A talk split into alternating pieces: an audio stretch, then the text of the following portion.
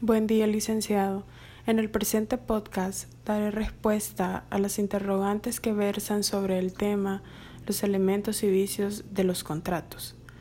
La pregunta número uno dice, ¿cómo se divide el error?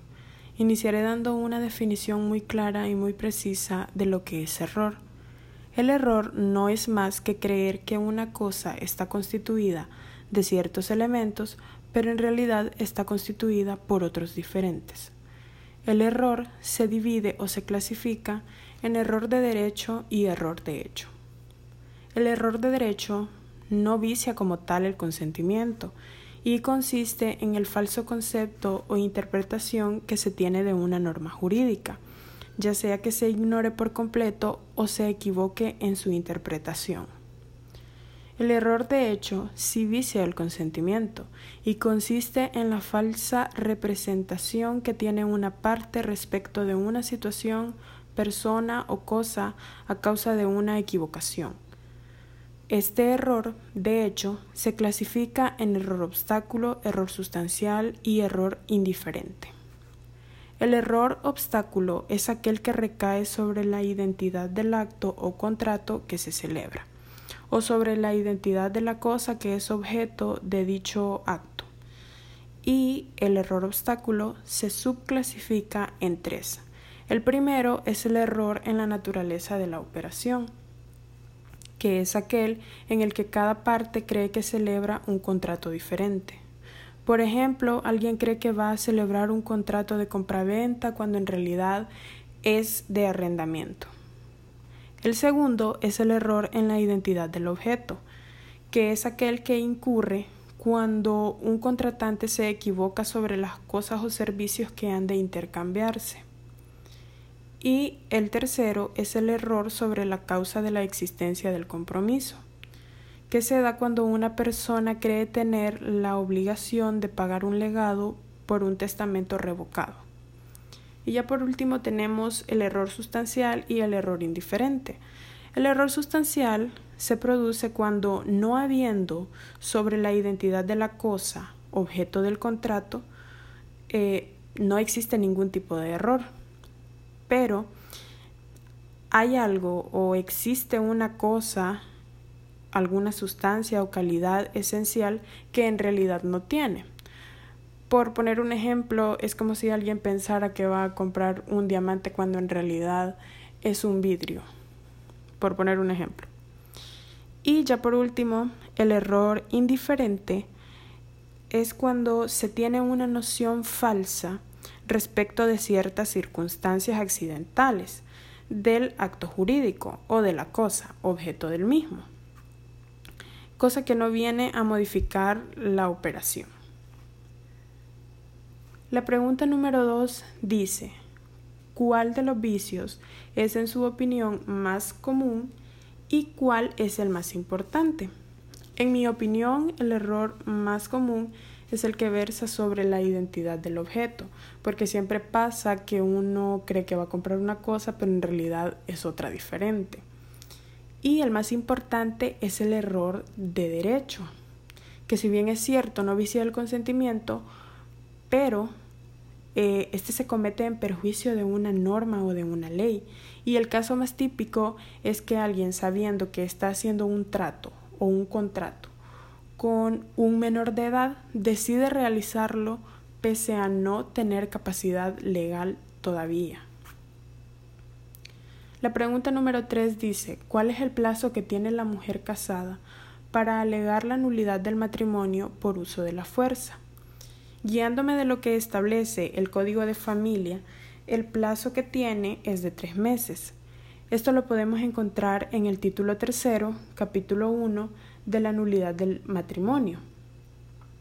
El artículo 95, que nos establece la nulidad por fuerza, dice que la nulidad del matrimonio contraído mediante el uso de la fuerza física o moral suficiente, ya sea que provenga del otro contrayente o de un tercero, solo puede ser pedida por la víctima de la fuerza y se sanea por el transcurso de tres meses contado desde el día en que cese la fuerza.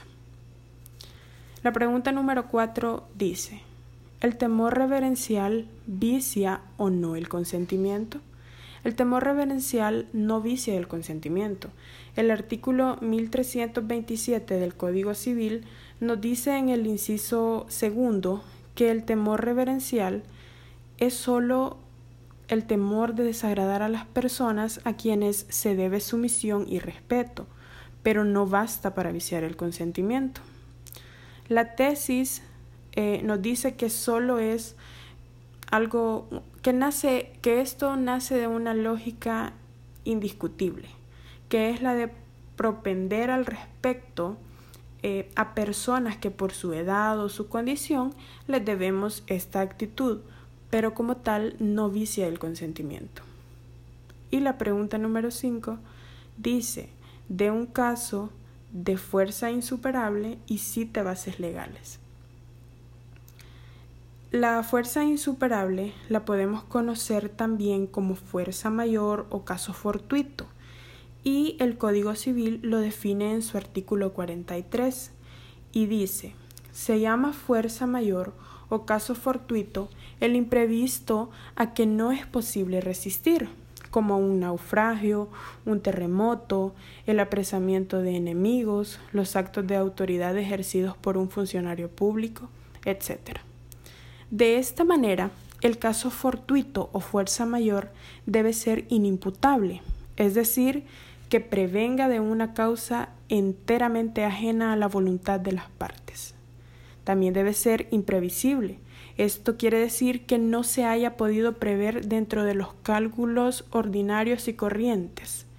Y también debe ser irresistible, lo que quiere decir que no se haya podido evitar ni aun en el evento de oponerse las defensas idóneas para lograr tal objetivo. Un ejemplo muy claro podría ser la pandemia de COVID-19 que estamos viviendo. ¿Qué pasa con esto? Que ha venido a detener muchas cosas. Por ejemplo, los centros comerciales, las tiendas o almacenes de ropa. Han tenido que parar su venta y cancelar o posponer los contratos con la mercadería que entra a sus tiendas cosa que ni el almacén ni los acarreadores, que son las personas encargadas de entregar la mercadería, ninguno de los dos tiene la culpa, sino que es un caso de fuerza mayor, es decir, que por la pandemia no se pudo eh, entregar la mercadería y ciertamente no sabemos cuánto tiempo más durará esta situación.